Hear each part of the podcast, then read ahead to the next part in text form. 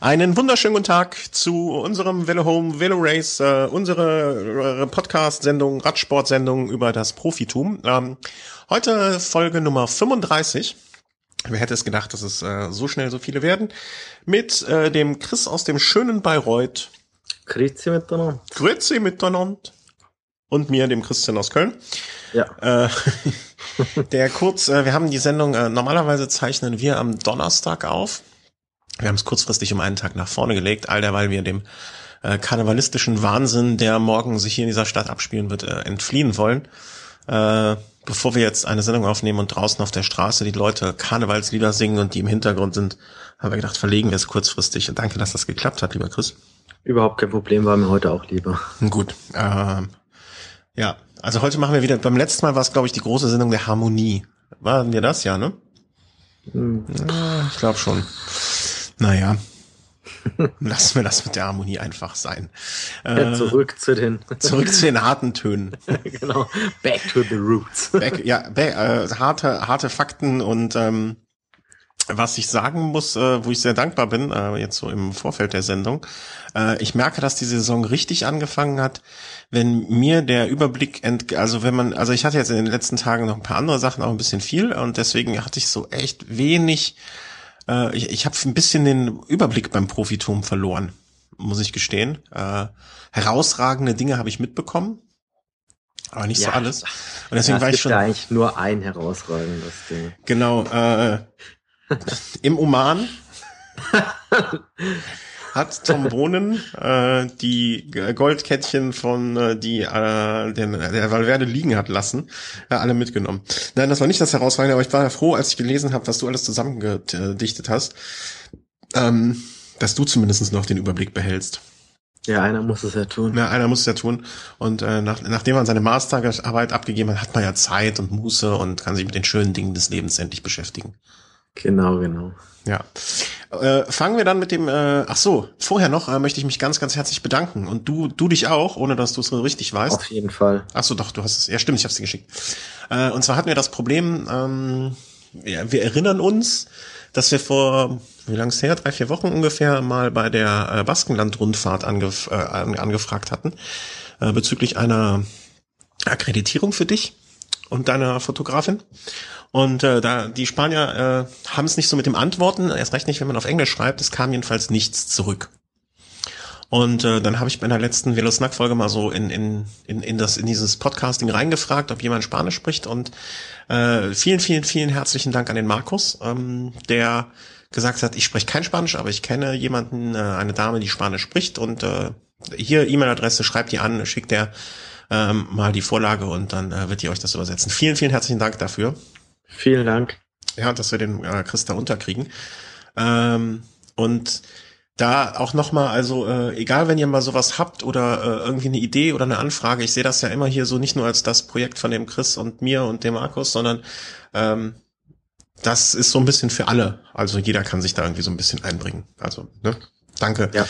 Dann äh, danke, danke für die Hilfe einfach. Jetzt brauchen wir nur noch jemanden, der mich bei dem Prosecco Cycling unterstützt und äh, Nein, dann nicht so wie du. Also der, der mir hilft, die verbannete E-Mail, äh, die, nicht die spanische, die italienische äh, E-Mail zu schreiben. Äh, aber da fällt mir ein, es gibt ja noch diesen äh, italienischen äh, Radsportreporter. Vielleicht frage ich den einfach mal. Warum bin ich noch nicht auf die Idee gekommen? Genau, der soll ja relativ gute Kontakte nach Italien haben. Ja, und äh, nicht nur zur Mafia. Äh, den werde ich mal fragen. Stimmt, das äh, hätte ich direkt mal drauf kommen können. Also danke Markus, äh, danke äh, Julia. Äh, hab gestern dahin geschrieben und das äh, wird sich dann ja hoffentlich oder wird sich mit Sicherheit in naher Zukunft äh, ergeben, dass ich da mal dann endlich nach Spanien schreiben kann auf Spanisch. Das will ich da hinkriegen. Gracias. Gracias, de nada. Ah, Ähm, so, Pendejo. Wo, wo sind sie gefahren? Äh, ich Ja. habe als ersten Punkt, äh, möchtest du direkt deine, deine Ode an, äh, an, an, an Andalusien äh, ja, natürlich. Also halten, Andalusien. Welch schöner Landstrich. Das stimmt. Also, also ganz ehrlich, also Andalusien Rundfahrt, da welch wunderschöne Bilder. Also das erste Mal bei Eurosport wirklich auch im deutschen Fernsehen da wirklich mit Live-Berichterstattung. Also es hat mich schon sehr, sehr gewundert, weil es ja doch nicht zu den absolut größten Rennen gehört. Aber mhm. jetzt im Nachhinein, wenn man jetzt gesehen hat, okay, welch großer Sport da geboten wurde, dann weiß man natürlich schon, was die Eurosport-Kommentatoren und Berichterstattern so getrieben hat, diese Rundfahrt wirklich ins Programm aufzunehmen. Es war natürlich die ganz, ganz große Valverde-Show. Er hat da wirklich vom Prolog über die Hügelankunft bis zur Bergankunft eigentlich alles dominiert. Äh, Team Movistar ganz, ganz stark. Ähm, Team Sky vielleicht nicht ganz so stark, wie man sie hätte einschätzen können, weil sie doch einige Fahrer dabei hatten, die man auch im Tourteam ganz stark erwarten können wird. Also so ein mhm. Garen Thomas, Kirienka oder auch ein Boasson Hagen, vielleicht auch ein Bradley Wiggins, also doch Fahrer, die man auch wirklich ganz, ganz stark einschätzen kann, waren da wirklich am Start. Ja, aber niemand war halt stärker. Doch, aber es ist halt doch, ja, weil wer das Heimat, ne? Und da. Äh, ist es das? Das wusste ich gar nicht. Dass der nee, nicht, der, nicht Andalusien direkt, der kommt ja aus Murcia, aber es ist doch geografisch recht nahe und da kennt er sich halt aus. Wo liegt Murcia? Das weiß ich gar nicht, muss ich gestehen. Also ich bin. Äh, Murcia liegt ähm, im Südosten von Spanien, also, also unten rechts sozusagen. Hm, okay, unten rechts, also etwas, äh, ein, ein Satz, für den uns jeder Geografielehrer äh, steinigen würde. Ich, ich glaube, es liegt quasi, ähm, wenn man am unteren Ende von Katalonien, Katalonien ansetzt, so, so schräg links davon. Moment, ah, Katalonien ist doch im Nordosten. Nee, Katalonien zieht sich an der, an der Ostküste nach unten. Ja. Und ich glaube, dass im Anschluss daran Murcia kommt. Ich bin mir jetzt aber auch nicht ganz sicher. Ich bin äh, kein Experte, aber ich könnte auch mal gucken. ja, äh, wie auch immer, äh, weil Werder hat da groß aufgetrumpft. Ich, ich hab's, äh, wie gesagt, ich muss gestehen, ich hatte zu wenig äh, irgendwie mitbekommen, zu wenig Zeit. Und ähm, mir war klar, dass das übertragen wird. Von wann bis wann waren die Übertragungen? Die letzten paar Minuten. Also ich habe immer bei YouTube mal so ein bisschen dann noch so das ein oder andere Video geguckt, äh, wo, wo wirklich äh, Valverde beeindruckend war.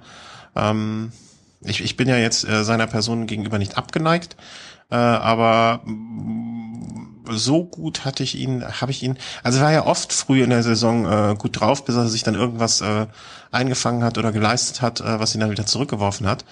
Ähm, aber das war schon äh, recht wirklich beeindruckend. Und ähm, war die Konkurrenz so schwach? Jetzt mal. Ähm, nicht ehrlich? unbedingt. Also nee, nicht unbedingt. Das es war schon Konkurrenz, war schon vorhanden. Also wenn man sich mal überlegt, Richie Port war am Start, der letztes Jahr gut und gerne hätte die, die Tour de France oder den Top 3 beenden können, wenn er jetzt vielleicht nicht so diese eine Schwäche-Etappe da gehabt hätte. Das war ein Bauke Mollema am Start, der die Tour de France in den Top 10 beendet hat und Dani Navarro, der die Tour de France in den Top 10 beendet hat. Es war darüber hinaus ähm, Luis Leon Sanchez dabei, der schon auf solchen Etappen recht gut war, die, die, die jetzt diese Andalusien-Rundfahrt mhm. geboten mhm. hat. Also es, es war jetzt nicht unbedingt das, das schlechte Teilnehmerfeld, aber es, es kam, war natürlich auch Etappen, die Alejandro Valverde entgegenkamen. Also der Prolog war sehr, sehr technisch, also nicht so unbedingt diese Highspeed-Strecke, ja, er hatte einmal Probleme, als er um den Kreisel rum dann wirklich sogar das Motorrad überholen musste, weil es ihm dann so ein bisschen zu langsam war. Dann auf der zweiten Etappe, das war wie gemalt für ihn, also Uphill-Finish, so die letzten zwei Kilometer bergauf, die letzten 100 Meter dann wirklich relativ steil und wenn er da sein Turbo zündet und noch dabei ist, dann, dann gewinnt er das Ding und die Bergankunft, das war so ein 10 Kilometer Anstieg mit ja, durchschnittlich nicht mehr als fünf oder sechs Prozent. Also da kommt er mit hoch und da, da kann auch Sky machen, was sie wollen. Also da, mhm. da kommen sie also nicht hätte, dran drüber. Hättest du einen Kurs äh, stecken können, wie es beim Skifahren äh, bei, da, so Abfahrt und so gemacht wird, hättest du einen Kurs stecken können, hätte er so ausgesehen? In etwa so. Also man darf es jetzt nicht überbewerten. Also letztes Jahr hat er auch den Prolog schon gewonnen, hat auch eine weitere Etappe gewonnen, auch die Rundfahrt gewonnen. Also im Endeffekt, er ist ja jetzt auch der Sieger der Analysenrundfahrt des Vorjahrs und des Vorvorjahres. Von daher, ja, zeigt sich zumindest kein Abwärtstrend. Hm. Waren da jetzt auch schon äh, Streckenteile dabei, die bei der Vuelta eine Rolle spielen? Weißt du das durch Zufall? Habe ich jetzt nicht überprüft. Ich habe jetzt aber in der Zwischenzeit überprüft, wo jetzt Murcia liegt. Ja, also ich auch. ich, ich hatte da recht, das ist äh, recht, rechts unten. Osten, Osten. Ich habe aber gesagt, rechts unten. Ja, ja, aber sag Ja, Osten, ja, Westen. klar. Die Geografen, oh Gott. Links, rechts auf der Karte. es ist auf der Höhe von Cordoba, äh, ganz im Osten an der Küste. Ja, ja. Gut, womit ich jetzt ein bisschen falsch gelegen bin. Also in ich, ich, Katalonien. genau, genau. Also ja, da, damit lag ich ein bisschen falsch, klar. Wurscht. Wir sind ja keine Geografen. Ja, aber also sagen wir mal so, ich habe einen Landstrich, Landstrich falsch bezeichnet, aber die Lage davon war mir schon. Hm? Na, doch, ist richtig. Also äh, dementsprechend, er kommt äh, jetzt nicht aus Andalusien, aber schon aus einer, aus dieser Ecke des Landes. Ja, ich sagte ja aus dem Nachbar. Ja. Nee, schön. Also äh, hoffen wir mal, äh, also ich, ich würde mir für ihn wünschen, ähm, dass das äh, so, so weitergeht. Also soll er noch mal ein schönes Jahr haben, äh, damit du auch noch ein Jahr schön, schön Freude dran hast. Das würde mich auch für dich freuen. Ähm, ich, Chiolek war auch äh, mit dabei und äh, hat sich da auch gut wieder eingefügt. Ne? Also er scheint auch äh, wie im letzten Jahr, wo er ja auch zu Beginn der Saison ganz gut drauf war, dieses Jahr eh nicht äh, wieder gut in die Saison zu starten. Ja, also wenn man davon ausgeht, okay, drei Etappen waren ja dann quasi schon weg, weil Werder hat sie weggestohlen. Und da waren dann noch zwei Etappen übrig. Im Vorfeld wurde eine Etappe als die prädestinierte Sprinterankunft da quasi präsentiert. Mhm. Das war die vierte Etappe. Ein, Ziole, äh, ein Kittel, der vielleicht im Vorfeld als der haushohe Favorit gelten konnte, ist im Vorfeld ausgestiegen. Ähm, von daher war vielleicht das Ergebnis der Etappe relativ offen. War aber auch ein enges Ding dann im Endeffekt. Also da ein Fahrer von Vanti Goubert, also von einem belgischen Team, der hat sich schon als Sieger gefühlt, weil er da an Nikias Arndt vorbeigekam, aber den Ziolek nicht mehr wirklich im Blick hatte. Mhm. Aber Ziolek musste dann doch wohl ein paar Zentimeter noch weiter vorne gewesen sein und schöne Sache. Äh, also hat, hat er auch wieder einer den, äh, den Zabel gemacht sozusagen. Ja, hat sich im Ziel auch noch, ja, also be- beim Zabel war es ja schon, er, er war sicher dann schon beim Überfahren des Zielstrichs oder kurz äh, danach schon im Klaren, okay, Mensch, jetzt habe ich Mist gebaut bei Mailand Sanremo. ja. Aber dieser Fahrer, der hat sich dann wirklich auch mehrere Meter danach und auch eine Minute danach noch wirklich gefreut und erst als das offizielle Ergebnis dann feststand, ja, dann war es dann, war die Enttäuschung groß, aber für Ziolek natürlich ein super Saisoneinstand, klar. Ist er deiner Meinung nach ähm, so gut drauf wie letztes Jahr oder war das bei Mailand Sanremo einfach mal so ein, hm, wie soll man sagen, war es ein Glücks, also es war mit Sicherheit ein Glücksfall. Jeder, der Mailand Sanremo oder die, es gehört auch eine Portion Glück dazu, gerade bei den Bedingungen vom letzten Jahr, ähm, das Rennen zu gewinnen. Aber äh, meinst du, er ist wieder ähnlich gut drauf? Äh, man kann auf jeden Fall das, ja, ich wäre jetzt sonst eher am Ende der, äh, der Sendung drauf zurückgekommen, aber wenn man jetzt Sanremo schon mal aufgreifen, also man kann letztes Jahr jetzt nicht so stellvertretend für alle Jahre davor auch sehen. Also letztes Jahr war wirklich durch, äh, durch diesen massiven Schneefall und durch die Kälte schon mal eine Streckenverkürzung um 100 Kilometer schon mal Ja.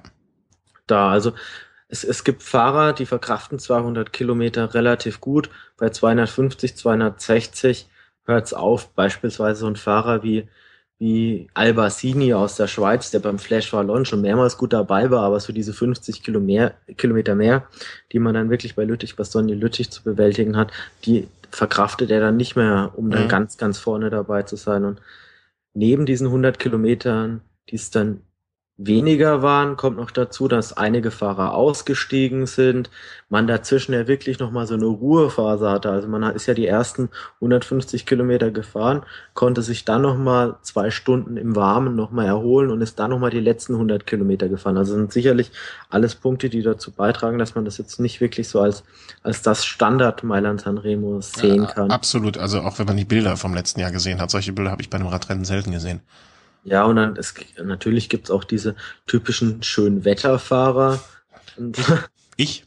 ja, und aber wenn man jetzt so dieses Jahr dieses Mailand San Remo sieht, das ist das ist ja noch so ein bisschen unklar. Also es soll ja dieser neue Anstieg sollte ja eigentlich dieses Jahr im Programm stehen zwischen Ciperessa und Poggio. Mhm. Ein Anstieg, der fünf Kilometer lang sein sollte und der wirklich zu einer kompletten Veränderung des ganzen Rennens beitragen könnte. Also außer Peter Sagan sehe ich da jetzt aktuell gar keinen Rennfahrer aus, aus Reihen der Sprinter, der auch wirklich nur annähernd rüberkommen könnte. Da hätte sogar meiner Meinung nach hätten Fahrer wie wie Cancellara und so weiter hätten schon ordentlich zu kämpfen, damit okay. rüberzukommen. Das würde das das, das Rennen so einem der Ardennen-Klassiker fast schon gleichsetzen. Da wären dann Fahrer wie Valverde, Nibali, das wären für mich dann fast schon die Top-Favoriten.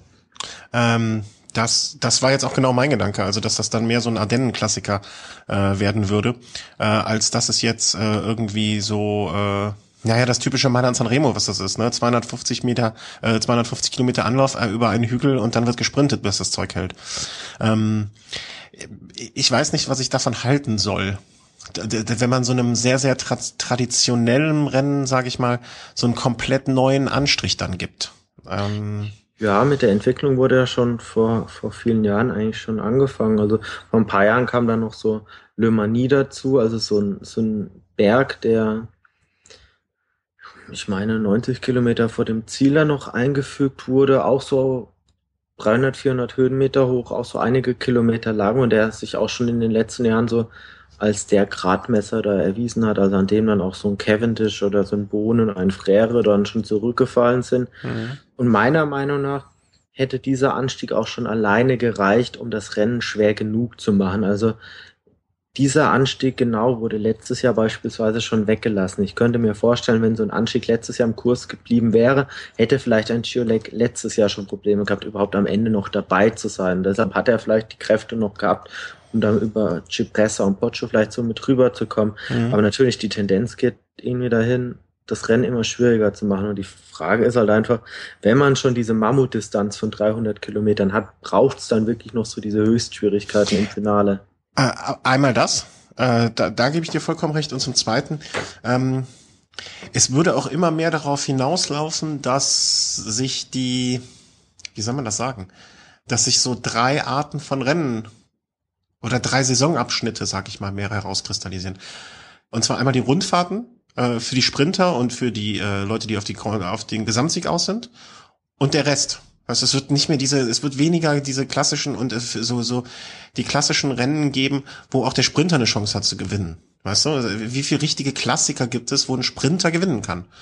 Ähm, und das war Mailand Sanremo für mich immer war so einer von, äh, von diesen klassischen Rennen, wo der Sprinter auch die Chance hat, wo auch mal ein Ausreißer äh, fällt jetzt spontan keiner ein, aber ich meine, so in den letzten Jahren wäre auch mal ein Ausreißer durchgekommen.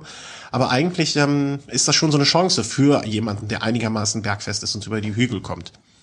Ja, für mich ist halt immer das Interessanteste, wenn jetzt wirklich so eine 50-50 Chance einfach besteht, wenn man jetzt sagt, okay, wenn das Rennen normal läuft, gewinnt so ein Sprinter, aber es gibt auch genauso gut, wenn so die Chance für so einen ambitionierten Ausreißer. Und genau. allein durch diese Einführung von diesem Anstieg Lemanie vor einigen Jahren war genau diese Möglichkeit für mich einfach hat, hat einfach so bestanden, weil in den letzten Jahren, wenn man sich das mal anschaut, da waren es ja immer kleinere Gruppen, die vorne mhm, ankamen. Mhm, Ob das jetzt im Fall war von 2012, als ein Simon Garrons da gewonnen hat, oder ah, was gab's noch? Also auch letztes Jahr bei Giolek, das war auch noch klein, eine kleinere Gruppe, als Sagan Cancellara da noch dabei waren. Ja. Und das, das ist eigentlich so, ja, doch was, was ich relativ schön finde. Wenn jetzt wirklich mehr Fahrertypen angesprochen sind und je nachdem, wie es läuft, gewinnt der oder der. Das ist immer das Schöne. Ja, und äh, wenn es jetzt wirklich so eine Geschichte wird, ähm, dass es äh, dass durch einen längeren Anstieg ähm, jetzt die, die, die, die Chance der Sprinter wirklich zunichte gemacht wird. Also wenn man jetzt hier anguckt, äh, Oscar Freire, okay, würde man jetzt schon sagen, klassischer Sprinter Cavendish, Cancellara 2008, ähm, Pozzato ist für mich auch nicht so der richtig klassische Sprinter, sondern auch eher so ein Bergfester. Ähm, also da sind schon immer mal ähm, auch Nicht-Sprinter durchgekommen. Also es war für mich halt so ein, so ein, so ein offenes Rennen, weißt, wo alles Mögliche passieren kann und wo auch alles passiert. Ähm, und ähm, ja, das jetzt zu, zu so einem Berg, äh, der durch einen Berg, der davor noch eingebaut wird, zu einem Rennen zu machen, was den Ardennen-Klassikern oder den, den ganzen ja, den Ardennen-Klassikern noch näher kommt, finde ich schade, weil so eine gewisse Vielfalt dann flöten geht. Ja, auf jeden Fall. Also gut, es gibt die, die fünf großen Mo Monumente. damit hätte man dann quasi, wenn jetzt wirklich dieser Pompeianer drin ist, das weiß man noch nicht, weil es gibt wohl Erdrutsche in der Region, also eventuell wird das sogar gestrichen. Mhm. Ähm, deshalb gibt es auch Wirrwarr, wer jetzt dann wirklich startet, weil die, die Fahrer, die jetzt wirklich auf diesen Anstieg setzen, denken sich halt, okay, gut, wenn er jetzt nicht drin ist, habe ich keine Chance, pipapo, mhm. aber um auf diese Monumente zurückzukommen, man hatte jetzt dann Mailand San Remo mit, mit hügeligem Kurs, Lüttich-Bastogne Lüttich hügeliger Kurs, ähm, Lombardei-Rundfahrt mit fast bergigem Kurs. Und ansonsten bleiben noch Flandern-Rundfahrt und Paris-Roubaix. Äh, Paris-Roubaix, genau. Man hat dann quasi zwei Kopfsteinpflasterrennen und drei hügelige Rennen. Aber für mhm. diese, für die, für die Sprinter bliebe da im Endeffekt wirklich fast nichts übrig, sondern eher nur für die Fahrer, die dann wirklich auch noch diese Kopfsteinpflaster-Qualität genau, haben. Genau, und das finde ich halt irgendwie so schade. Es, es, es wird dem der ganzen Geschichte was nehmen, wie ich finde. Aber ähm, naja, warten wir mal ab, vielleicht, vielleicht gibt's ja noch einen Erdrutsch. Oder, ja, hoffen, hoffen wir mal nicht. Hoffen also. wir mal nicht, dass irgendjemand vom Erdrutsch betroffen wird, aber äh, hoffen wir für den Radsport, dass es zumindest äh, eine gewisse Vielfalt erhalten bleibt. Ähm, ja, oder vielleicht überrascht uns ja auch der eine oder andere Rennfahrer und schafft es vielleicht doch über diesen Anstieg. Und falls es jetzt wirklich ein absolutes Desaster gibt, hat man ja schon des Öfteren gesehen, dass ja die Veranstalter auch durchaus in der Lage sind, Fehler einzuerkennen oder sich einzugestehen und dann vielleicht den Kurs nächstes Jahr wieder zu ändern. Das ist ja auch das Schöne bei so einem Rennen wie äh, Mailand San Remo, Paris Roubaix oder den ganzen Geschichten. Ähm, die gibt's schon so lange und die wird's auch noch so lange geben. Äh, mein Gott, dann hat man's. Aber ich, ich, ich denke mir auch immer, mein Gott, man ja, es versuchen, mal was anderes zu machen, ist ja völlig in Ordnung. Ne? Man kann ja mal ein Jahr ein Risiko eingehen und es, es wird ja kein Fahrer ähm, äh, jetzt den großen Traum haben, Mailand Sanremo zu gewinnen und dieses, wenn er es dieses Jahr nicht schafft, kann er nächstes Jahr hoffentlich nochmal an den Start gehen. Man hat ja nicht nur einmal die Chance. Und wenn sich, äh, vielleicht ist es auch, ähm, vielleicht träumt irgendein Bergfesterfahrer davon, einmal Sanremo zu gewinnen und äh, ärgert sich die ganzen Jahre, dass es sonst nur Sprinter gewinnen und hat dieses Jahr die Chance. Das ist ja auch dann schön wiederum andererseits. Also muss man. Ja, Nibali kannst du dieses Jahr probieren. Ja, äh, Nibali, wen hättest du sonst noch? Aber, naja, warten wir mal erstmal ja, ab, was jetzt, ja. wann, was genau mit der Strecke ist und äh, dann. Genau, gucken, wir werden wir mit Sicherheit nochmal eine Sendung machen, bevor das dann wirklich. Ich, ich hoffe es doch sehr. Äh, also, dann haben wir die große Andalusien-Rundfahrt abgehakt.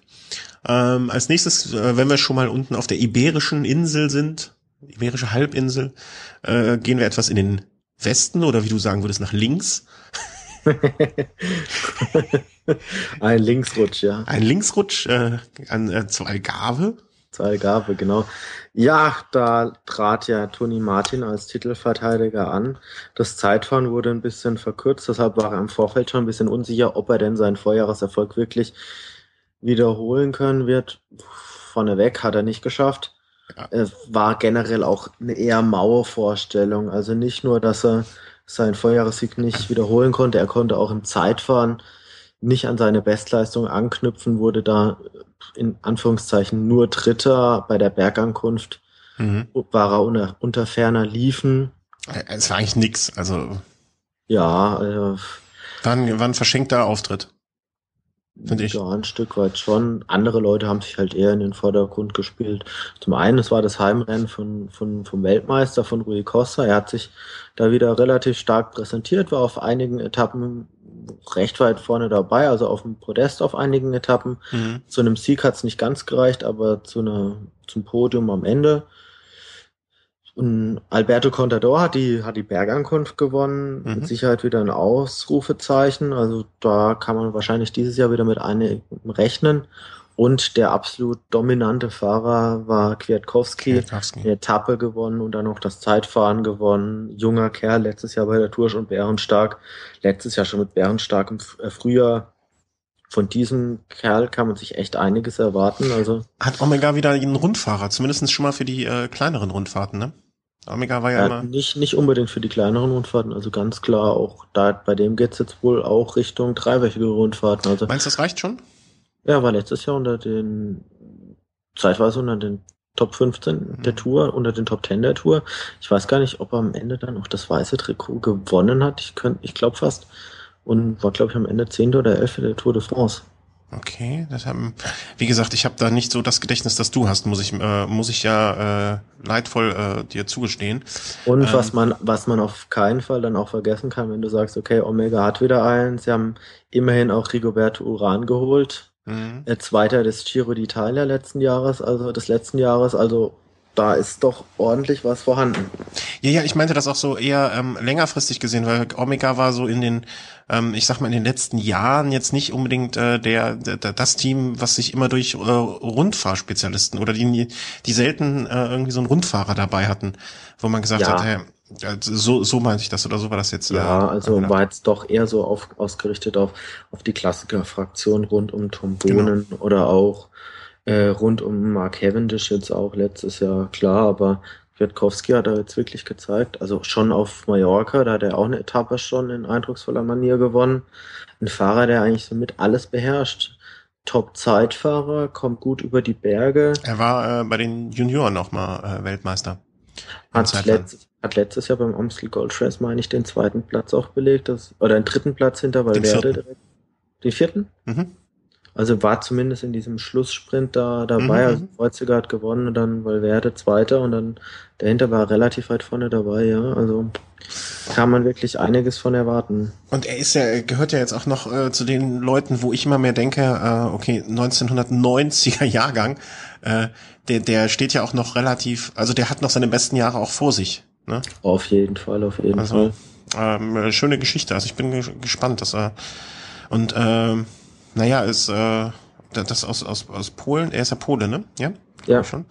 Und ähm, warten wir mal ab. Also äh, ich, ich freue mich, wie gesagt, auch so ein bisschen für das Team Omega, äh, dass die jemanden dabei haben, den die auch mal äh, dann so, sag ich mal, nach der, der sich nach der Saison 2013, vielleicht auch in der Saison 2014 dann, du sagst schon für die ganz großen Rundfahrten, ich sag, okay, gib ihm jetzt vielleicht noch mal ein Jahr bei so Agave-Rundfahrt und diesen, diesen anderthalbwöchigen Rundfahrten oder so, sollen sie nicht direkt verheizen, ähm, aber der, äh, also eine Zukunft für Omega, wenn er nicht weggekauft wird.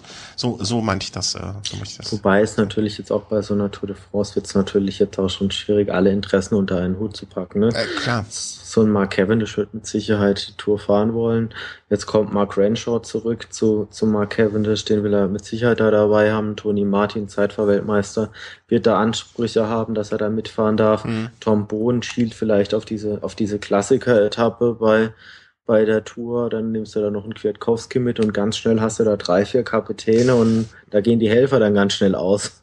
Eben, genau das meine ich. Also deswegen äh, würde ich jetzt vielleicht ihn dieses Jahr noch nicht so groß verheizen, sondern wird einfach mal, äh, gib ihm noch mal ein Jahr. Ne? Also wenn er jetzt selber nicht direkt so sagt, hier, ich möchte und muss und will, gibt, ich, ich bin ja eher ein Freund, Leute längerfristig aufzubauen und langsam aufzubauen. Ähm, vielleicht ist das der richtigere Weg, dass er dieses Jahr vielleicht nicht unbedingt direkt den Fokus äh, auf die Tour hat und dort äh, in Anf nicht verheizt wird, aber dass er sich da kaputt fährt, sondern vielleicht soll er erstmal um so in, in diesen dreiröchigen Rhythmus als wirklich äh, reingeschickter Kapitän und Fokus voll drauf und nicht jetzt irgendwie noch so ein äh, Cavendish, der auch Ansprüche hat, äh, soll er mal in Giro fahren oder soll man die Vuelta fahren und da wirklich alles auf ihn ausgerichtet, um das auch mal zu testen, wie, wie er da mit dem Druck, aus, Druck umgeht, wenn das vorher schon bekannt ist. Ich meine, 2013 muss man ja, also wie gesagt, ich habe jetzt hier auf, äh, den äh, seinen Wiki-Eintrag mal aufgerufen. 2012 hat er nichts gewonnen, also hier ein Prolog irgendwo und 2013 die äh, zweiten Platz bei der Algarve, äh, elfter Platz bei der Tour. Das kommt ja vielleicht dann auch ein bisschen, weil ihn die Leute nicht so auf dem Schirm hatten und er nicht diesen Druck hatte. Ähm, möglicherweise, wenn er jetzt äh, schon vorher irgendwie, hu, ich fahre jetzt eine drei Wochen Tour und hu, Kapitän und alle auf mich, muss er ja jetzt ja, vielleicht gut. auch erstmal lernen, ne? Schick den doch mal in wobei, Ruhe. Schick den zum Giro. Hm? Na, nee, das glaube ich nicht. Ich glaube, Giro wäre nicht die richtige Wahl, Oder weil Rigoberto Uran halt den Giro auf Gesamtklassement okay. fährt und letzte, als letztjähriger Zweiter würdest du halt Kwiatkowski da ganz klar als Helfer verheizen. Stimmt. Zumal, zumal Kwiatkowski nicht der Fahrer ist für den Giro. Da sind dann doch wirklich so, so Fahrer auch wie Nairo Quintana da ganz vorne dabei. Ja, ja dann schick ihn zu, dann schick ihn zu Verälter und der soll ein bisschen beim Giro schon mal üben oder so. Weißt du, nee, was ich, ich glaube, ich, ich bin mir eigentlich relativ sicher, dass er die, dass er die Tour fahren wird. Ich bin mir auch sicher, dass nicht der ganz große Druck auf ihm lasten wird, wenn du Namen um dich rum hast wie Mark Cavendish, Tony Martin und ähm, Tom Bohnen, dann lastet automatisch nicht der größte mhm. Druck auf dir. Also wenn der Tom Bohnen auf der zweiten Rund, äh, auf der zweiten Etappe abgehängt wird, da, da, da wird auf Tom Bohnen eingedroschen, aber mit Sicherheit nicht auf, auf, auf Kwiatkowski. Okay, also du meinst, äh, so Theorie, wir nehmen den Kwiatkowski mit und äh, der darf machen, was er will. Ab und an ja, bei, Mannschafts-, bei Mannschaftszeitfahren sorgt er dafür, dass das Gas gegeben wird und äh, Ja, gibt's ähm, ja nicht. Mannschaftszeitfahren gibt's ja nicht. Äh, Also auf jeden Fall auch Schna Schneiden wir raus. Ja, einfach, einfach mitnehmen. Okay. Äh, ja, ein schöner Gewinner äh, da an der Algarve. Äh, was gab's da noch so groß zu erzählen? Äh, Toni hat halt, äh, was mir noch einfällt, äh, unbedingt, ähm, habe ich dich, glaube ich, noch nie gefragt, fällt mir gerade ein. Äh, diese Geste von Alberto Contador, der Pistolero, geht dir das auch so furchtbar auf den Nerv? Bei mir ist es mittlerweile eigentlich total egal, sieht man ja nicht mehr so häufig. Zum Glück. Stimmt. Wenn man es so sieht. Um es mal lustig auszudrücken, er hat sein Pulver wohl verschossen. da ist wohl kein Pfeil mehr im Köcher. ja. Nee, aber jetzt, äh, ah, ich finde das so, so affig. Ich, ich, ich habe zu Contador sonst so eine Plus-Minus-Meinung nannte es mal ein Bekannter. Ich habe keine Meinung. Der ist mir, ich finde ihn weder sonderlich sympathisch, noch finde ich ihn sonderlich abstoßend. Er hat mich etwa mit seiner Steak-Geschichte furchtbar aufgeregt, aber ich finde diese Siegesgeste, ich habe sowieso eben Probleme mit so manchen Siegesgesten, aber die finde ich so komplett affig. Was soll das? Brauchst du mich erklären. Also das war jetzt keine Aufforderungserklärung, aber wollte ich, wollte ich mal gesagt haben. Ich finde das total dämlich. War der beim Militär mal? Bestimmt nicht, oder? Gibt's in, gibt's in Spanien so eine, so eine, wie nennt man, Wehrdienstpflicht, Wehrpflicht? Keine Ahnung, er war ja mit 20 schon Radprofi, also von daher gehe ich. Ja, aber wenn er mit 12 von der Schule abgegangen ist? Ja, pff, keine Ahnung. Äh, wenn jemand weiß von unseren Hörern, ob Alberto Contador bei der ähm, spanischen Armee war, bitte melden. Ähm, Vielleicht ist das ein Überbleibsel aus der Zeit. Ich habe keine Ahnung. Ich finde die Geste. Nein, na, glaube ich nicht. Nein, natürlich nicht. Ähm, ich finde die Geste nur so blöd. Fällt mir ein, weil ich das jetzt äh, im Vorfeld habe ich nochmal diese Rennen ein bisschen durchgeguckt. Da fiel mir dieses typische Bild, als er die, die Etappe gewonnen hat, äh, gesehen. Und da denke ich mir immer, mein Gott noch. Naja, muss er wissen. Ich muss ihn mir nicht angucken. Und bald ist er ja eh. Ähm, da kann er auf den Schießstand gehen. Vielleicht, äh, vielleicht kriegt er ja von den Biathleten auch wieder Treibstoff. Das kann ja sein. Da soll es ja jetzt auch sehr, sehr Vielleicht sattelt der lang, längerfristig um. Ja. naja, wollen wir dieses Fass nicht öffnen. Ähm, ja, und äh, es wurde noch gefahren, äh, die dritte Rundfahrt. Äh, Oman, ja. Oman, oh Mann. Ähm, die Greipel-Show, hast du es auch ja, mal genannt irgendwo? Ja, hat ein paar Mal gewonnen. Also nicht, nicht unbedingt gegen die, gegen die schlechtesten Fahrer, also gegen mhm. Tom Bohnen, der in Katar da wieder eine gute Leistung gebracht hat, und auch gegen Peter Sagan. Mhm. Peter Sagan hat ja dann dieses Jahr doch eine Weile warten müssen auf so seinen ersten Saisonsieg, hat ihn dann aber erringen können auf einer hügeligen Etappe. Also wo, wo gar nicht wirklich viele Leute überhaupt mitkamen. Also da war er dann schon richtig, richtig stark. Hast du, äh, Entschuldigung, wenn ich dich da unterbreche, der war doch, glaube ich, in so einer Dreiergruppe am Ende oder sowas. Kann das sein? Also ich, ich habe es nicht gesehen, aber ich meine, mit Rigobert Uran war er noch zusammen und. Äh, ich habe ein Video gesehen. Ähm, frag mich nicht wo. Ich müsste, ich werde es für die Show Notes noch mal zu, irgendwo suchen und finden hoffentlich. Ähm, ich habe ein Video gesehen, wo er in, es sah nach einer Ausreißergruppe relativ kurz äh, vor der Zieldurchfahrt aus und ähm, es war einfach eine unvorstellbare Radbeherrschung, die er da wieder an den Tag gelegt hat. Also diese, diese Wheelie-Geschichten, die fand ich ja einmal nett und zweites Mal auch nett, aber irgendwann hat's mich, fand ich es auch ein bisschen affig. Ähm, aber er hat da, er, die sind zu dritt irgendwie auf einen Kreisel zugefahren, äh, Fullspeed. Und er hat wirklich kurz vorher aus dieser vollen Geschwindigkeit ist er per Bunny Hop äh, über auf einen Bürgersteig drauf gehüpft und auf der anderen Seite wieder runter. Und wie gesagt, in einer Geschwindigkeit, wo du und ich beide unsere Zungen auf dem Oberrohr liegen hätten. Und äh, es sah unvorstellbar aus. Ich muss mal gucken, dass ich das finde und äh, dir dann auch zuschicke oder hier reinschreibe. Ähm, also das hat mich wieder nachhaltig beeindruckt. Ich finde Sagan ein bisschen kurios irgendwie, den Typen, aber was er auf dem Rad beherrscht, ist einfach einzigartig. Also ja, es ja, äh, hinterlässt mich immer wieder staunend. Auf jeden Fall. Also er hat wirklich auf dieser einen Etappe, das war auch so eine hügelige Etappe, hat er auch wirklich etliche ähm, ja, Gesamtklassements-Aspiranten hat er da hinter sich gelassen. Hat er wirklich beeindruckt. Also Nibali und Uran waren, glaube ich, bei dieser Ankunft auch relativ weit vorne dabei. Könnten vielleicht sogar die zwei gewesen sein, die mit ihm in der Gruppe waren. Bilder habe ich da jetzt nicht gesehen. Ich habe mich, wie gesagt, eher auf die Andalusien-Rundfahrt da konzentriert. Äh, ansonsten Bergankunft war wieder, war wieder der Knaller. Also Froome hat da zum Zeitpunkt X einfach so seine Rakete da angeschaltet und ist dann einfach wegge, weggesprungen. Und gerade wenn man dann so die, die, die Zeit für diese Auffahrt dieses letzten Berges sich dann betrachtet und sieht, dass sie etwa noch mal eine halbe Minute schneller war als die Auffahrtszeit letztes Jahr. Natürlich kann man es nicht eins zu eins vergleichen. Die Rennsituation ist immer ein bisschen anders. Die mhm. Durchschnittsgeschwindigkeit ist anders. Der Wind ist anders. Die Konkurrenten sind anders. Also es gibt viele, viele verschiedene Faktoren, die da noch mit reinspielen. Aber eine halbe Minute ist schon ein Brett. Das ist, ähm, und das ist ja kein langer Anstieg, ne? Also ja, das, das waren fünf, sechs Kilometer. Zugegebenermaßen schon etwa mit einem zehn Prozent Mittel, aber oder Steigung mit zehn Prozent etwa im Schnitt, aber dennoch, also mit welcher Leichtigkeit er da Fahrern wie, wie einem Uran oder einem TJ van Garderen, der Zweiter wurde, da weggestiefelt das war schon beeindruckend. Ja, bitte? Ja, Purito noch relativ stark dabei auf dieser, bei dieser Bergankunft. So Nibali musste da schon so ein bisschen federn lassen. Ich bin da sehr gespannt, wie er vielleicht beim Terreno sich da präsentiert. Da tritt er ja dann als Titelverteidiger auf. Also ich, äh, das sind halt die Momente, also ich äh, habe es also nur so äh, gelesen sozusagen, äh, lesenderweise mitbekommen und äh, diese alte Diskussion zu früh äh, irgendwie in Form, mein Gott, also das, die haben jetzt noch äh, genug Zeit, sich zu irgendwie äh, ähm, zu regenerieren und das da, da, da hat er jetzt einmal einen Tag dran gezupft, also ich sehe das ja immer so äh, weniger kritisch. Ähm, es kam dann auch diese äh, in den letzten Tagen auch äh, sportartübergreifend diese, äh, was war es, Xenon, Xenon-Diskussion, ob, äh, ob er jetzt auch dieser Xenon-Fraktion angehört, die sich äh, wie viele russische Wintersportler angeblich ähm, damit ein, einen kleinen Vorteil verschaffen sozusagen.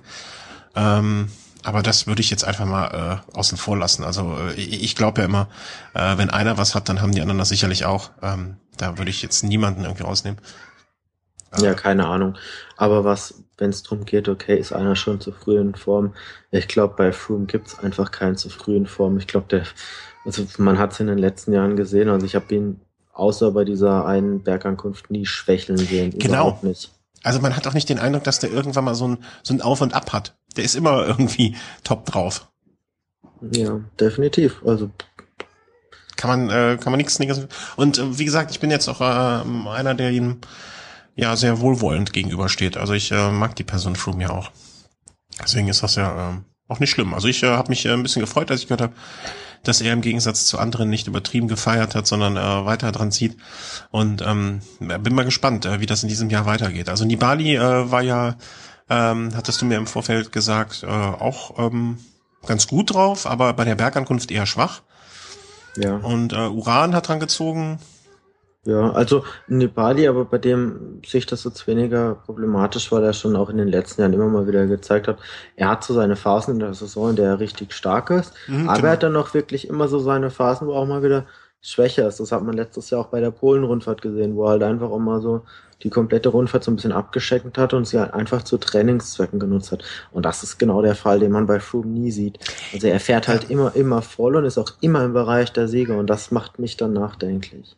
das stimmt. Also und das macht, ähm, das macht einerseits so ein Nibali hat halt so, das hat halt so was menschlicheres, menschlicheres in Anführungszeichen. Ne? Also da der hat halt mal einen Scheißtag und äh, man sieht auch so eine, so, eine, so eine Formentwicklung über eine Saison gesehen mit Höhepunkten und allem.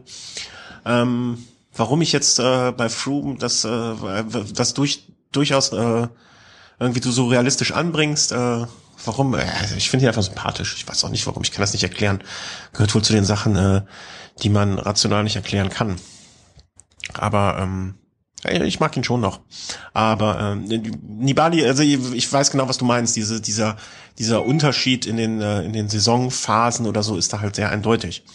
Und ähm, warten wir mal ab. Also ich sehe das auch noch, äh, sehe das auch so, dass es kein größeres Problem ist, äh, dass der in Form kommt äh, zum Saisonhöhepunkt und äh, bei der Tour dann als großer Favorit mit an den Start geht. Hallo? Ja, ich bin auch da. Eingeschlafen. Äh, ich muss mich mal kurz zwischendurch, äh, hier machen wir mal kurz off-topic. Ich muss mich entschuldigen, äh, sonst im Gegensatz zu sonst bin ich heute alleine hier zu Hause, was einerseits sehr schön ist, dass ich hier mit auf niemanden Rücksicht nehmen muss, aber ähm, sonst wird der Kater hier von meiner Frau bespaßt während des Podcasts. Und ich weiß nicht, ob man das im Hintergrund schon ein paar Mal gehört hat, äh, der dreht ein bisschen durch. Der denkt sich hier, äh, Herrchen spricht hier irgendwie und keiner da, der denkt, ich drehe ich dreh durch Äh, aber, also wenn im Hintergrund ab und zu mal eine Katze ein bisschen miaut, hier wird niemand misshandelt, der ist halt ein bisschen, äh, wie soll man sagen, du kennst ihn ja auch. Wie ist er? Aggressiv und Nee. dumm. Nee, aggressiv ist er nicht. Dumm, äh, und dumm möchte ich noch nicht mal widersprechen. Er ist sehr speziell. Er, ist sehr, er hat seine Eigenarten. Aber deswegen mag man ja sowohl Menschen als auch Tiere manchmal. Und äh, ja, also wenn er zwischendurch jemandem rumkrakeelt, bitte nicht wundern. Ja, ist klar. Äh, okay, das war jetzt mal so der Rückblick, äh, was, was sich in den letzten Tagen äh, getan hat. Und äh, dann blicken wir mal nach vorne auch. Ähm, was steht jetzt als nächstes an? Du hast jetzt, äh, für mich war jetzt, äh, ich habe hier so einen Kalender irgendwo mal abonniert, äh, wo drin steht, äh, hier so, äh, was die nächsten Rundfahrten sind.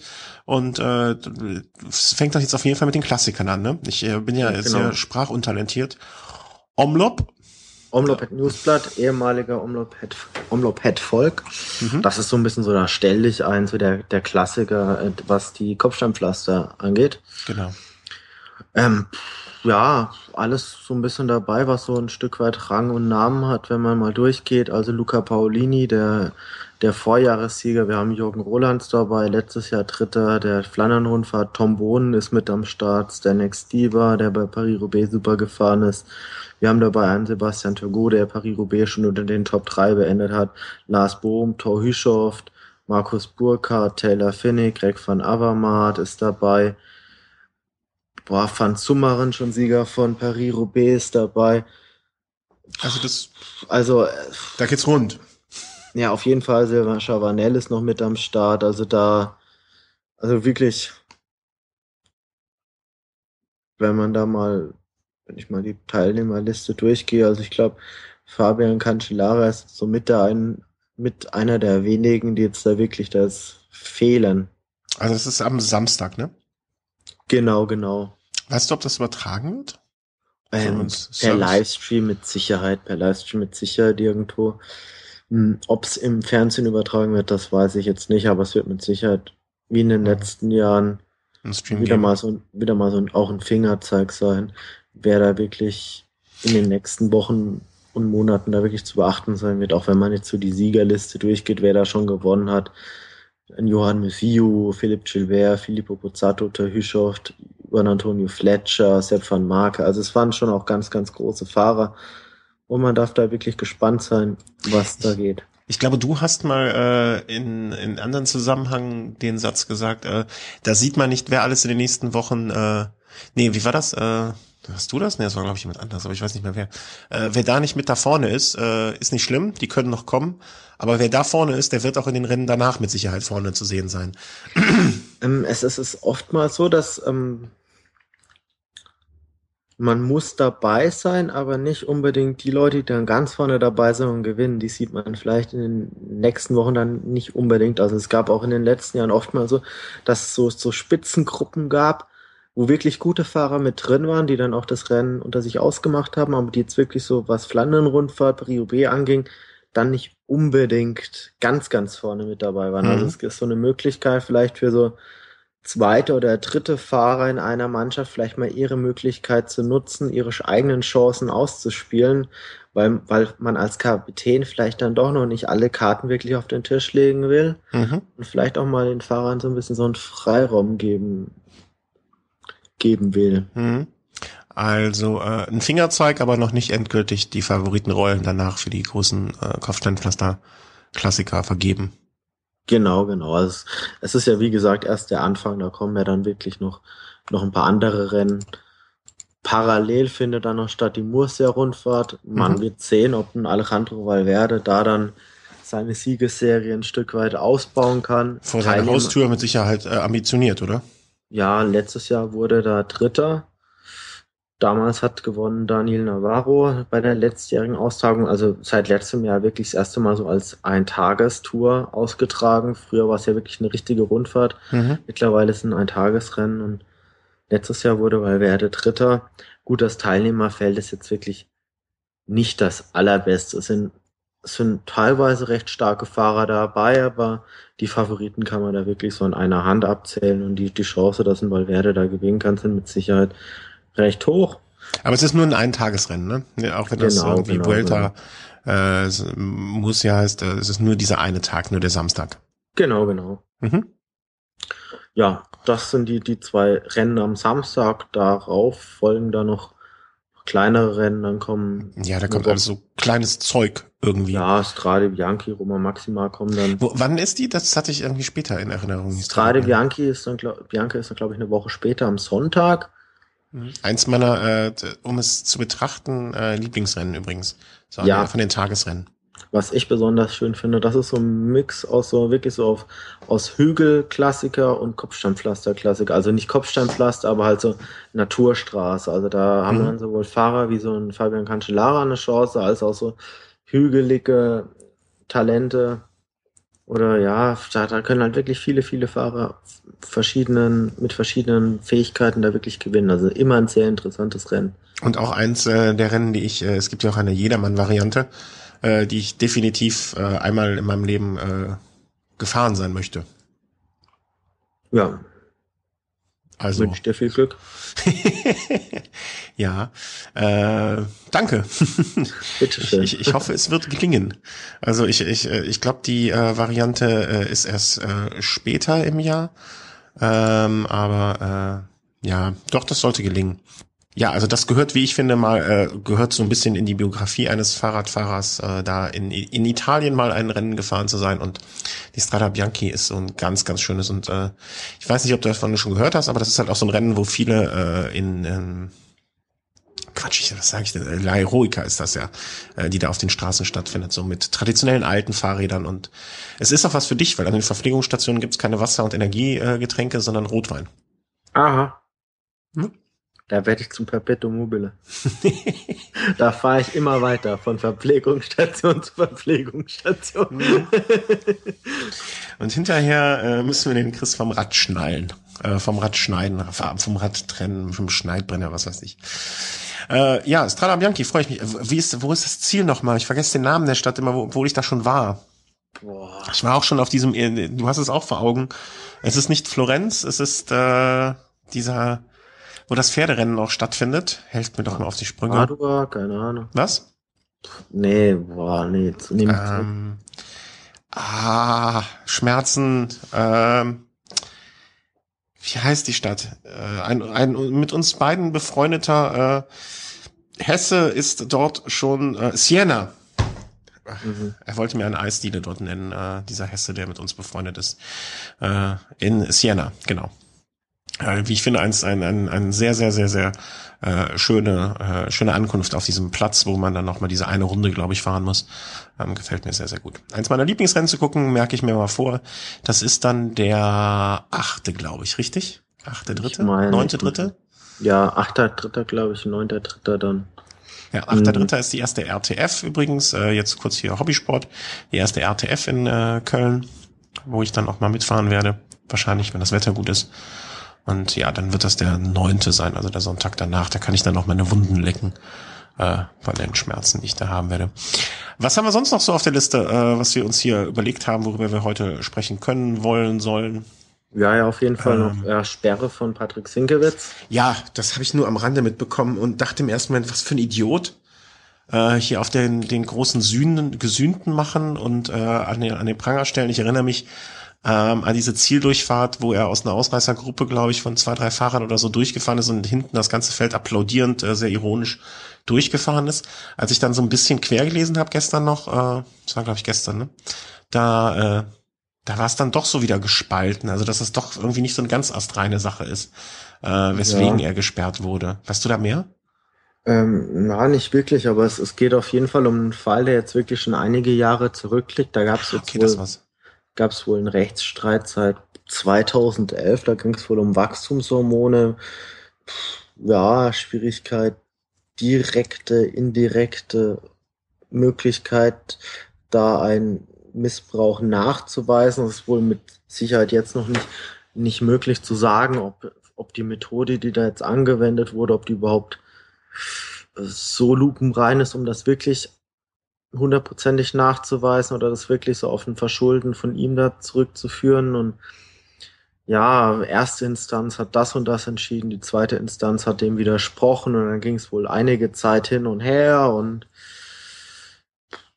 generell eher schwierig, zumal er jetzt wirklich wohl der Erste ist, bei dem jetzt wirklich auf diesem Wege sowas festgestellt werden sollte oder mhm. konnte. Mhm. Und ja, egal was man jetzt von Patrick Sinkewitz als Person hält, finde ich, ist es ja, wenn man, wenn man betrachtet, wie er sich dann doch jetzt wirklich wieder doch ein Stück weit zurückgekämpft hat. Mhm. Ich, ich finde halt, schade. ja, ich finde es halt schwierig, dass das, das, äh, also wie jetzt mal Fall eins, er hat sich irgendwas zu Schulden kommen lassen, ähm, dann fände ich es schlimm, dass er drei Jahre Rennen gewonnen hat und anderen die Möglichkeit genommen hat, Rennen zu gewinnen. So. Ja. Wenn er, wenn er sich was zu Schulden gekommen äh, hat lassen, dann, dann ist das einfach eine, eine, eine Schweinerei, wo ich jetzt keine Lösung habe, wie man das äh, irgendwie auflösen kann. Äh, aber er hat die anderen Leute einfach drei Jahre darum gebracht, äh, die, die Mühen ihres Trainings einzufahren. Und das finde ich einfach un unfassbar schlimm. Für die, die den zweiten gemacht haben, den dritten gemacht haben oder den vierten hatten und nicht aufs Podium gekommen sind. Für den Leuten, die Geld irgendwie durch die Lappen gegangen sind. Für die Teams. Hey, wer weiß, vielleicht äh, wird es das äh, Basken-Team noch geben, weil da irgendwie zwei, zwei, drei äh, Leute bessere Plätze gehabt hätten oder oder oder. Also diese ganze ist natürlich jetzt sehr sehr spekulativ, ne? Aber aber ich verstehe was von der Idee her. Ja. Ähm, äh, wenn er sich nichts zu Schulden hat kommen lassen, ist es genauso schlimm, ähm, dass er jetzt halt dann irgendwie so bestraft wird. Und äh, dass er vor allen Dingen, die, du, du liebst du lebst ja auch diese drei Jahre dann irgendwie mit diesem Damoklesschwert über dir. Es könnte noch was kommen, es wird noch was kommen. Oder, oder, oder, erste Instanz, zweite Instanz, hin und her und her und hin. Ähm, das ist halt auch alles. Und diese indirekten Beweisführungen und her. Also ich finde es beides irgendwie. Also so oder so, es gibt bei der ganzen Geschichte, finde ich, nur Verlierer. Ja, wobei ich auch sagen muss, ich meine, in diese Opferrolle kann er sich aus diesem einen Grund schon nicht, nicht bringen, dass er halt genau weiß, okay, er hat 2007 schon mal Scheiße gebaut, wahrscheinlich ja. auch in den vorangegangenen Jahren. Und, und von daher muss er auch damit leben, dass bei ihm so ein bisschen so diese, dieses Misstrauen ein Stück weit größer ist als, absolut, absolut. als bei anderen. Und, und wenn, wenn ich weiß, okay, ich habe mal Scheiße gebaut, dann liegt's nun mal an mir zu beweisen, oder halt wirklich nochmal persönlich zu gucken, hey, dass bei mir überhaupt alles passt. Ja. Dann, dann, dann ist es ja mein eigener Anspruch, dass ich es den Leuten beweise und nicht, dass ich da nochmal eine einfache Trefferfläche biete. Ja ist natürlich dann so ein bisschen auch diese berühmte, berüchtigte Beweislastumkehr, weil er muss nicht beweisen, dass er unschuldig ist, sondern ihm muss, äh, äh, die, die, die, es muss der Nachweis erbracht werden, dass er die Schuld hat. Aber andererseits muss er, oder würde ich mich, wenn ich in seiner Rolle wäre oder in seiner Position wäre, würde ich auch versuchen, jede Möglichkeit eines Angriffs so klein wie möglich zu halten oder zu vermeiden. Und ich weiß, über diese Wachstumshormongeschichte weiß ich überhaupt nichts oder weiß ich viel zu wenig, als dass ich da irgendwas sagen zu wollen würde. Aber ähm, jetzt mal im Vergleich zu diesem äh, berühmten Beispiel der letzten Tage mit dieser äh, Biathletentante da, ähm, wenn die Nahrungsergänzungsmittel nimmt und es wird ihr vom Verband gesagt, macht es nicht und sie nimmt es trotzdem, ja mei, dann ist es halt selber schuld. Also dann ist es halt blöd. Ja, also ich bin dann generell dann doch auch so jemand, der dann sagt, okay, pass auf, zwei Jahre Sperre, fertig aus. Ja. Wie das jetzt in deinen Körper kam, das ist mir doch scheißegal. Und aber, naja gut, wenn, wenn man schon andere Sportarten heranzieht, dann, dann gehört da auch für mich der Fußball mit in die gleiche Schiene. Und wenn ich dann sehe, dass dann Fußballer, weil sie irgendwas genommen haben oder irgendwas im Blut haben oder im Urin, weil im Blut, da werden sie ja meistens gar nicht kontrolliert, wenn sie dann für sechs Spiele gesperrt werden, dann äh, da lache ich mir einen Ast. Ja. Ja, aber klar. Am besten werden sie noch für irgendwie sechs, sechs Wochen oder acht Wochen gesperrt oder so äh, in der Sommerpause. Ja, ähm, ja, für vier Trainingsspiele, aber nur für jeweils eine Halbzeit. Ja. Nee, also das ist ja nochmal, also da das Fass aufzumachen, ähm, das, ist, äh, das Fass ist ja bodenlos, äh, aber das fiel mir jetzt nur gerade ein, ähm, weil, weil diese äh, Winterolympiaden parallel da gerade ähm, sich so anbot und äh, mein, man muss halt äh, es ist halt schlimm, aber ähm, dass man als Sportler da so drauf fokussiert sein muss, keine Angriffsfläche zu bieten oder kein, keine Möglichkeit zu bieten, äh, mir etwa oder so auf Nummer sicher zu gehen. Aber wenn ich Nahrungsergänzung mit, äh, Nahrungsergänzungsmittel nehme, dann muss ich halt äh, darauf achten, ist es halt meine Verantwortung dafür zu gucken, was da drin ist. Ne? Wenn ich äh, keine Ahnung, ähm, wenn ich ein Schauspieler bin, dann gucke ich auch zu, dass auf der Bühne Platzpatronen in meiner Pistole sind und keine richtigen. Ne? Äh, ja, ja, Vergleich wobei, aus der Hölle. Wobei wir beide jetzt auch, und das muss man ehrlicherweise auch zugeben, wir beide kennen die Situation eines Profisportlers jetzt nicht. Also wir, wir kennen weder den Druck noch, nicht, noch die Bedingungen, unter denen jetzt vielleicht das eine oder andere Präparat jetzt wirklich eingenommen wird, pipapo. Also von daher, klar, wir, wir empfinden es jetzt aus unserer Perspektive als fahrlässig, aber wer weiß, wie das jetzt wirklich vonstatten ging und kein Mensch kann es jetzt wirklich. Hast du auch, hast du auch wieder recht so, so schlimm es ist, äh, dir recht geben zu müssen an dem Punkt, aber da, sag, da sage sag ich halt auch zu, das, das ist halt Job. Ne? Also weißt du, mein Arbeitgeber fragt mich auch nicht, ob ich morgen früh äh, wach zur Arbeit komme äh, oder nicht.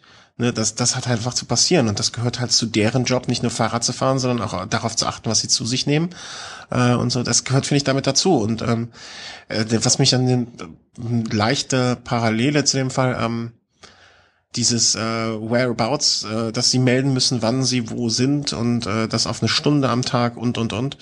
Ähm, klar, bei Fußballern wird das äh, vom Verein übernommen und äh, die haben es da leichter. Und äh, dann beschwert sich mal hier ein Leichtathlet oder da beschwert sich auch mal ein Radfahrer, dass er drei Monate vorher wissen muss, wo er nächsten Freitag ist. Ähm, weiß ich natürlich für mich jetzt auch nicht, aber das ist halt auch Bestandteil des Jobs. Ne? Also ich weiß, ich muss jetzt auch wissen, dass ich in drei Monaten am Dienstagmorgen um 10 Uhr bei meinem Arbeitsplatz am Tisch sitze. Ja, aber vielleicht ist das auch mit ein Grund, warum vielleicht in Deutschland so die, die Zahl der Sportler vielleicht auch ein bisschen abnimmt, weil immer weniger Leute bereit sind, das wirklich auf sich zu nehmen, diesen mhm. Diesen ganzen Kokolores. Absolut, absolut. Äh, da, da muss man, äh, es wird mit Sicherheit irgendwie nötig sein, einfachere Methoden zu finden. Und ähm, wenn ich ein Profisportler wäre, dann würde ich echt ernsthaft sagen, pass auf, ich, ich, ich, ich mache mir hier ein Armband und da kommt ein GPS-Sender dran und ich sorge dafür, dass der immer voll ist und dann können die mich meinetwegen die ganze Zeit tracken. Und dann sollen die, sollen, dann können sie mir wissen immer, wo ich bin, dann sollen sie immer dahin kommen. Dann habe ich Ruhe. Ist jetzt auch eine krasse Methode, aber in Zeiten, wo ich, äh, wo die NSA in meinem Telefon eh weiß, wo ich bin, Mai, dann sollen sie bei der NSA fragen. Okay. Jetzt, äh, dieser zugespitzte äh, Geschichte ähm, mal äh, am Ende. Und ich weiß, da gibt's auch andere Meinungen und jede und die anderen Meinungen haben auch durchaus ihre Berechtigung. Aber Wobei ich, bei GPS musst du auch wieder aufpassen. Es könnte dann jemand hacken, dann einen anderen Standort angeben und dann bist du nicht gefunden worden, dann bist du gedopt. Ja, klar. Also so einfach ist es halt nie wirklich. Ne? Nee, es ist nichts einfach. Ja, klar, gebe ich dir, hast vollkommen recht, aber ähm, Einfach ist auch langweilig. Äh, es wird die richtige Lösung nicht geben. Also ähm, ich kann ich wenn ich ich kann nicht im Vorfeld drei Monate vorher wissen, wo ich hin muss, dann trage ich irgendwas ein und ändere es vorher wieder oder oder oder. Aber diese ähm, Möglichkeit gibt's ja auch. Ja. Dass man das ja noch ändert. Also ähm, aber es ist halt Bestandteil des Jobs. So äh, klingt hart, aber äh, so sehe ich das äh, leider Gottes immer noch. Und ähm, da, ich habe mir, die, es, es wird ja niemand gezwungen, Fahrradprofi zu werden. Ne? Also es ist ja immer noch die, die eigene Entscheidung, die mich äh, antreibt, das möchte ich machen, da, damit will ich mein Geld verdienen, damit möchte ich mein Leben bestreiten, meinen Lebensunterhalt, damit möchte ich meine Familie ernähren. Und ähm, es, es zwingt ja niemanden einer, einen dazu, das zu machen. Und es hat auch andererseits, finde ich, keiner das Recht darauf, äh, zu sagen, ich habe aber das, äh, ich will das aber. Ne, dann muss halt mit den Spielregeln mitspielen. Ich kann als Fußballer auch mir keine äh, keine Ahnung, keine metallenen Schienbeinschoner machen oder so. Kann man das? Mm, ich glaube nicht. Ja. Jetzt sind wir, jetzt sind, äh, du hast mir mal gesagt, ich schweife den Velosnack immer so ab. Jetzt sind wir aber mal ordentlich abgeschwiffen hier. Vom normalen Thema. Kommen wir mal auf die letzte Meldung hier. Du hast noch äh, Brand, brandheiß und gerade noch aus der, äh, aus unserem Newsticker äh, erhalten was. Ja, scheinbar steht jetzt der Straßenkurs für die WM 2015 in Richmond, Virginia, USA jetzt fest. Mhm. Hab mir den jetzt vorher noch mal ganz kurz angeguckt. Also wohl einige Runden auf einem ähm, 15 oder 16,5 Kilometer Rundkurs. Äh, kurz, äh, Richmond, wo ist das? Weißt du das auswendig? Hast du das mitbekommen irgendwie? In Virginia. Naja. Ah, das ist quasi rechts, links, oben, unten. ja. Äh, willkommen in unserer Geografiestunde bei Welle Home. Virginia, die Stadt Richmond. links oben es in gab mal einen Basketballer, der hieß Mitch Richmond. Ja, erinnere ich. Gespielt bei oh, ähm, schwarzes Trikot hatte er, glaube ich, an. Ich, ich glaube auch. Timberwolves, keine Ahnung. Timberwolves ist schon eine Zeit gewesen, da bin ich schon. Sacramento Kings. Ja, das klingt. Warte mal, Mitch Richmond, ich hab ihn. Und er spielte bei oh, Sacramento Kings sieben Jahre lang. Nicht schlecht. Nenn mich Freak. ja, äh, aber schwarzes Trikot, stimmt das? Äh, warte mal, ja, ich sehe ihn da gerade nur in, im Anzug, aber ich will da jetzt nicht weiter. Nee. Ähm, äh, aber wird's äh, Virginia, äh, da wird äh, die neue, die 2016er sprechen wir drüber oder 2015? Wir sprechen von 2015. 15, ja. 2015. Ich gehe mal kurz auf die Lage. Virginia. Ähm, pff, so ich das aktuell sehe, ist das wohl Ostküste. Okay. Keine Ahnung, ich kann mich aber aktuell komplett in die Nesseln setzen. Auf jeden Fall 238 Höhenmeter pro Runde, pro 16,5 Kilometer Runde, also nicht ganz so wenig. Was vor allem sehr, sehr interessant ist, äh, dass wohl 150 Höhenmeter, so wie ich jetzt den Kurs jetzt erstmal sehe, auf den letzten vier Kilometern sind. Also, und es ist kein längerer Anstieg dabei, sondern es sind wohl auf den letzten vier Kilometern drei kurze, dafür aber ruppige Anstiege dabei. Also jeweils vielleicht so 500 Meter lang und dann geht's aber da jeweils auch etwa dann so 40, 50 Höhenmeter hoch. Also drei mhm. Anstiege relativ kurz, aber so mit 10, 10 Prozent im Schnitt. Also wohl eher nichts für Sprinter. Also wer da, ja, vielleicht auch so ein Kurs, wo man jetzt vielleicht nicht unbedingt ein ganz großes Team braucht. So die ersten 13 Kilometer der Runde sind dann doch jetzt eher flach oder teilweise auch abschüssig. Also da kann man sich verstecken und dann, dann wird es vielleicht sogar reichen, wenn man dann wirklich ganz am Ende auf den letzten drei Kilometern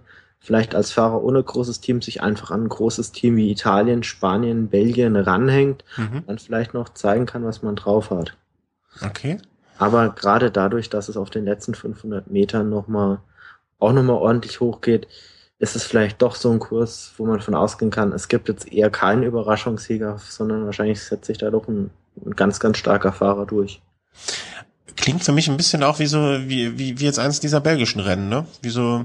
Auf jeden Fall, auf jeden Fall. Und was ich besonders schön finde, ich weiß nicht, ob wir das das letzte Mal oder irgendwann mal in einer Sendung besprochen hatten oder so privat.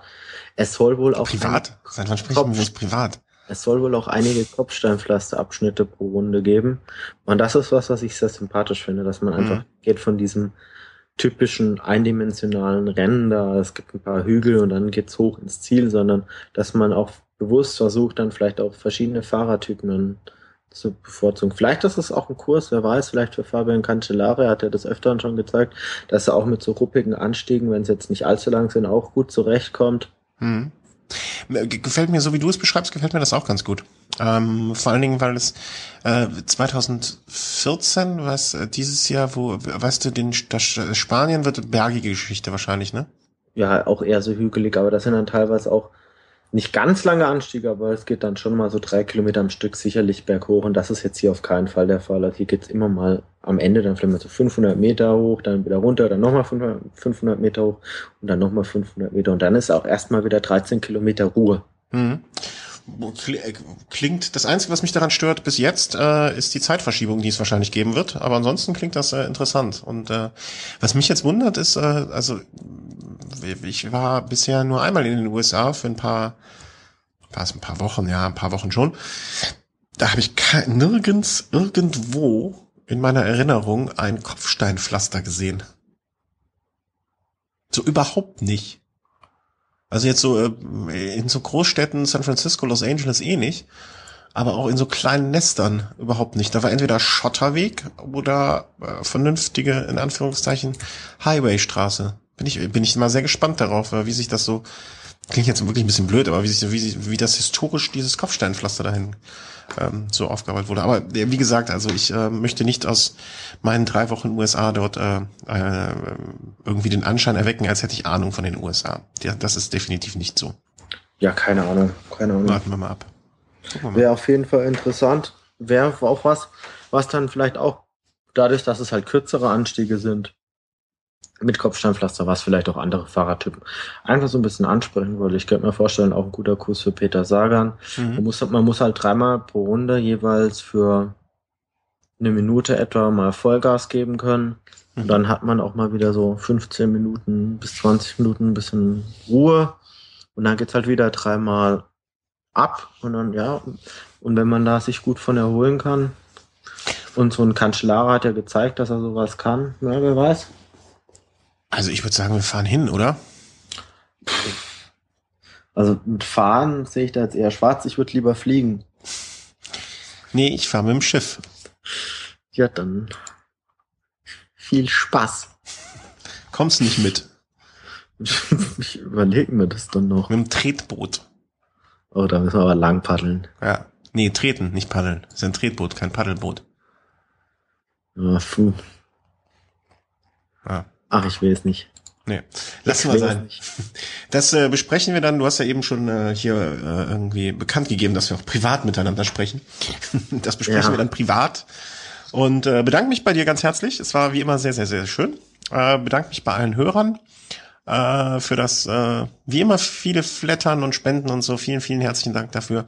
Äh, wir müssen mal grübeln. Ähm, wir haben ja jetzt äh, zwei, zwei Mikrofone angeschafft äh, für dich und den Markus. Äh, ich hatte schon eins. Äh, ob wir das Geld, äh, ob wir das jetzt bei Rad am Ring investieren sollen, irgendwie in, in, in dass wir da leben.